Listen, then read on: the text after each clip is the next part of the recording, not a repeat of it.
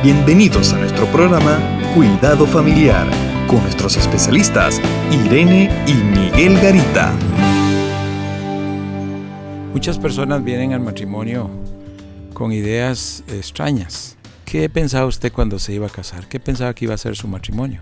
Porque mucha gente viene con, con ideas diferentes.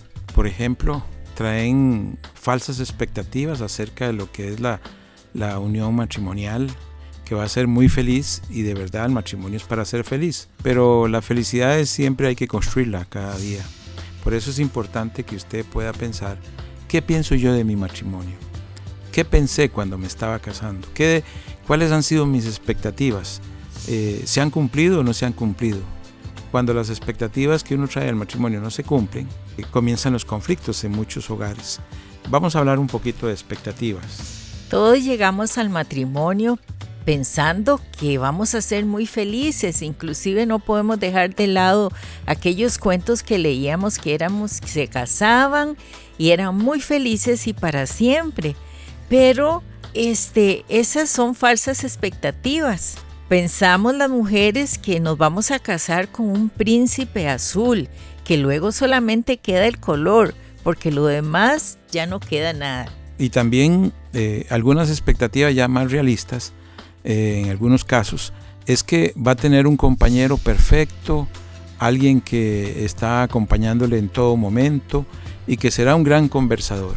Y cuando se casan, el esposo con costos habla y pregunta aquellas cosas más importantes nada más y ni siquiera a veces establecen buenos niveles de comunicación en la pareja. Por eso es importante eh, revisar eh, mi idea acerca del matrimonio, qué esperaba yo del matrimonio pensando tal vez que voy a ser tan feliz y eso me impide realmente eh, analizar qué trae mi compañero, qué traigo yo, que juntos podamos construir para que esto se cumpla, para ser felices en el matrimonio.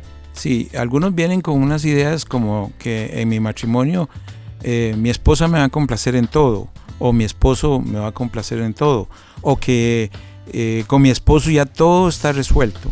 Y no, a veces este, hay que resolver. Cada uno viene con un paquete al matrimonio, un paquete de cosas, de experiencias que van a salir en la relación matrimonial y que muchas veces van a estar en contra de las expectativas que, que la persona, que uno de los cónyuges tiene acerca de la relación matrimonial.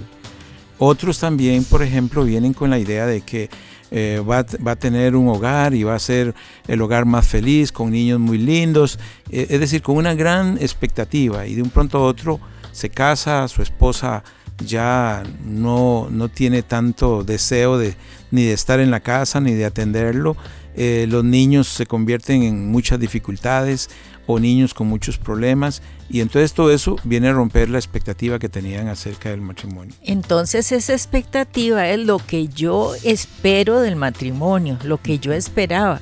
Y hay un versículo muy interesante en Lucas 24, versículo 21, cuando van dos personas caminando a Emaús y se acerca una tercera persona que era el Señor y él les dice, pero ¿qué es lo que está pasando? Y ellos dicen, pero nosotros esperábamos que Él era el que había de redimir a Israel. Y ahora, además de todo esto, hoy es ya el tercer día y esto no ha acontecido. Esperando algo. Esperaban algo, esperaban y no entendieron. Jesús tiene que explicarles paso a paso lo que era el asunto. Y así también es en la relación matrimonial. Es de construir, es de poner nuestras expectativas en las manos de Jesucristo y esperar que Él cambie y ponga expectativas reales en la relación matrimonial, porque las expectativas son ideales que hacemos acerca de la relación matrimonial, pero si no las ponemos en, en el nombre de Jesucristo, esas expectativas nos van a llevar a conflicto en la pareja. Pongamos nuevas expectativas, las que tiene y las nuevas delante del Señor. Contáctanos a www.mesoamericaregion.org, sección Cuidado Familiar. Te esperamos.